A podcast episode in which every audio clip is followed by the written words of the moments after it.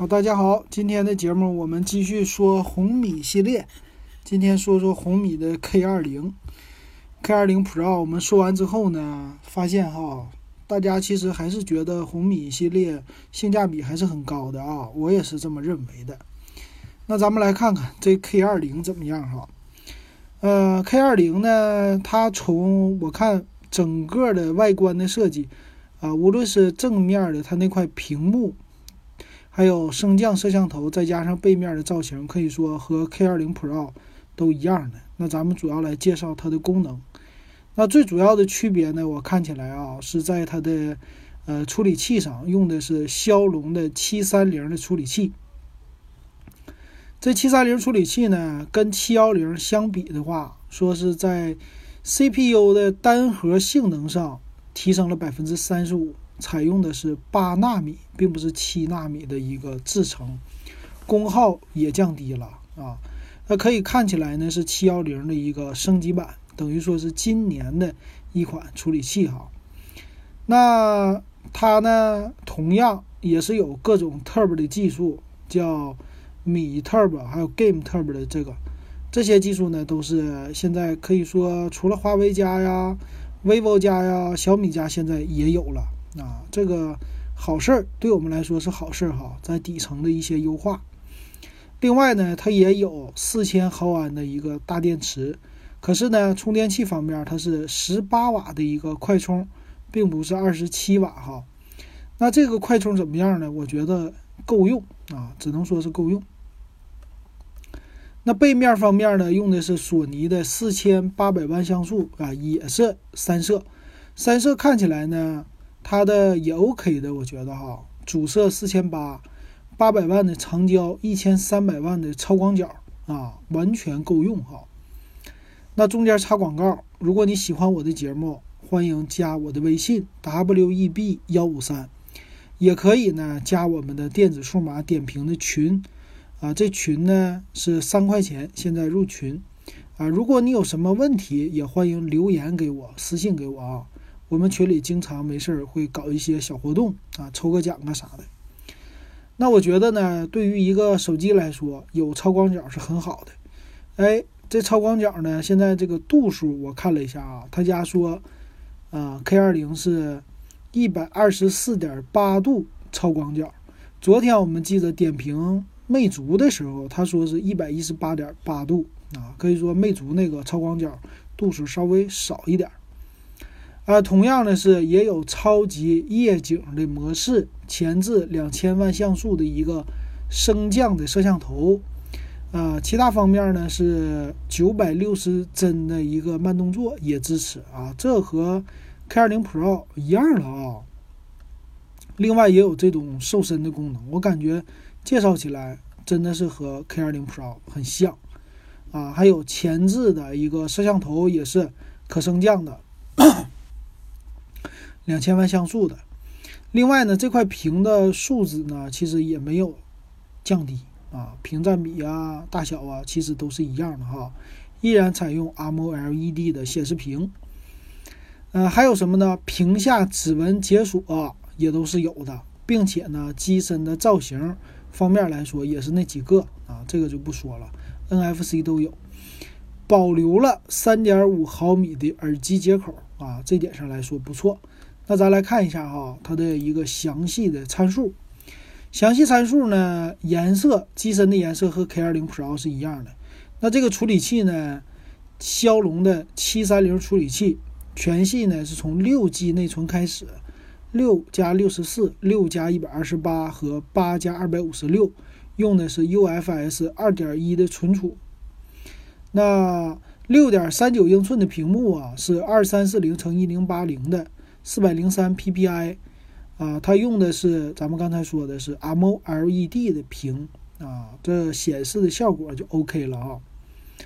那背面呢，后置三摄，索尼的四千八百万主摄，八百万的长焦加两倍光学变焦，一千三百万的超广角的镜头，可以实现十倍的数码变焦和两倍的光学变焦。所以就看起来呢，今年苹果必须要推出超广角，啊，三摄它是跑不了的。为什么这么说呢？旗舰机如果没有三摄，没有超广角，这苹果的东西不好卖，因为安卓机现在太普及了哈。那同样，它是支持 4K 的视频摄像的。那前置呢，两千万像素 f 二点二光圈的一个美颜相机，啊，支持一零八零 P 的摄像，然后叫第七代屏幕指纹解锁的一个技术，四千毫安的电池，Type C 的接口，标配十八瓦的一个快充，啊，全网通五点零。那 WiFi 呢，双频的 WiFi，蓝牙五点零，但是。啊，咱们看 GPS 的功能哈，GPS 的功能呢，我好像没有看到他们家里边说这个 GPS 支不支持双频啊。从翻了翻这列表是没有说到的啊。这一点上，我觉得，呃，怎么来说呢？我想知道能不能采用双频啊，但是好像这个价位的机器不一定会给你啊。那机身的厚度八点八毫米。重量一百九十一克，这和小米的 K 二零 Pro 一样的哈，保留三点五毫米耳机接口还是 OK 的啊。那其他方面呢，叫啊音频的叫大振幅超线性扬声器啊，并没有说是两个。然后有 HiRes Audio 的认证，这个 HiRes 是什么呢？是高清的一个流媒体播放的一个认证。我记得哈，今天我去了索尼的专卖店啊，我看到了，今天很有意思。呃，我先不说这个啊，我啊，咱们最后说一下，他就是说有极简的手机套。最后看售价，说完这个，我跟你说说索尼。售价方面呢，从一千九百九十九六加六十四 G 版。六加一百二十八二零九九，还有八加二五六二五九九，那这个价位呢？其实确实啊，我觉得 K 二零 Pro 呢，它说秒杀小米九，其实没有秒杀，但是秒杀小米九 SE 啊，这个有一点。但是呢，别忘了小米九的 SE 虽然一九九九起七幺零的处理器，但它是一个小屏机器。这个小屏机器呢，有一些人都特别喜欢啊，另外一些人不喜欢。要按照性能来说呢，这两台机器相比啊，那确实，K 二零可以说比小米九 SE 的性价比高一些了啊。毕竟小米九 SE 它是处理器稍微弱一些，但是呢，我觉得他们俩不可以这么正面的一个竞争。啊，毕竟小米九的 SE 它有，比如说红外遥控啊，NFC，当然它俩都有啊。但是小米九 SE 呢，屏幕小。啊，屏幕呢，三星的 AMOLED 啊，虽然处理器弱一点，但是整体来说还是很适合喜欢小屏机的人用的哈。行，那今天这个 K 二零说到这儿了啊，最后咱们说说今天去的索尼，索尼家呢很有意思啊。今天我看了索尼的耳机子，主要是去体验他们家的耳机的播放效果，还有啊他们家的一个音频播放器的。那咱们刚才不是说了嘛，它支持叫 HiFi 呀、HiRes 呀这些一个，这算是音频的功能哈。那这个 HiRes 呢，我看到他们家的介绍好像是叫呃网络流媒体传输的一个 HiFi 的标准啊，你就可以直接啊听歌了。听歌的话，这歌是高清的啊，这种音质的。然后今天我去他们家的设备啊，有一个耳机。呃，是一万两千九百九十九起这么一个耳机啊，售价。还有一个最贵的是一个高清的播放器啊，啊，我在群里边给群友发了照片，还有视频了。这个价格呢是五万两千九百九十九，还是五万四千九百九十九？反正那一个音频播放器就要卖到五万以上。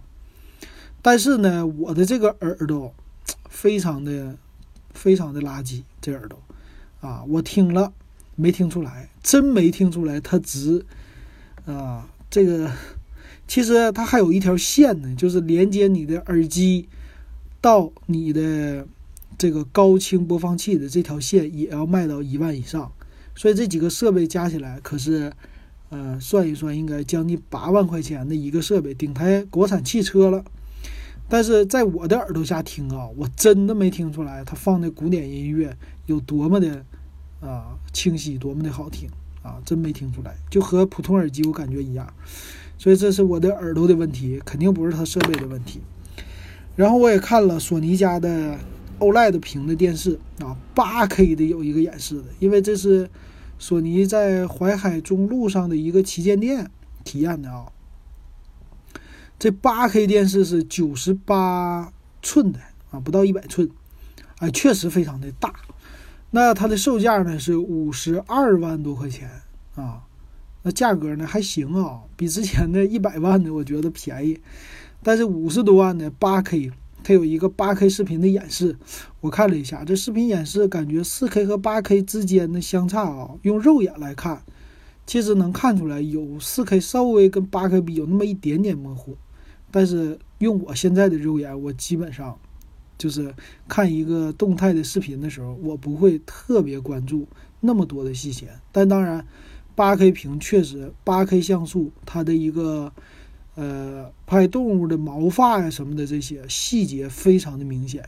但是呢，我感觉我们的肉眼现在已经啊不是看不出来，就是我们的眼睛非常有意思，就是看高清的东西，我们很习惯。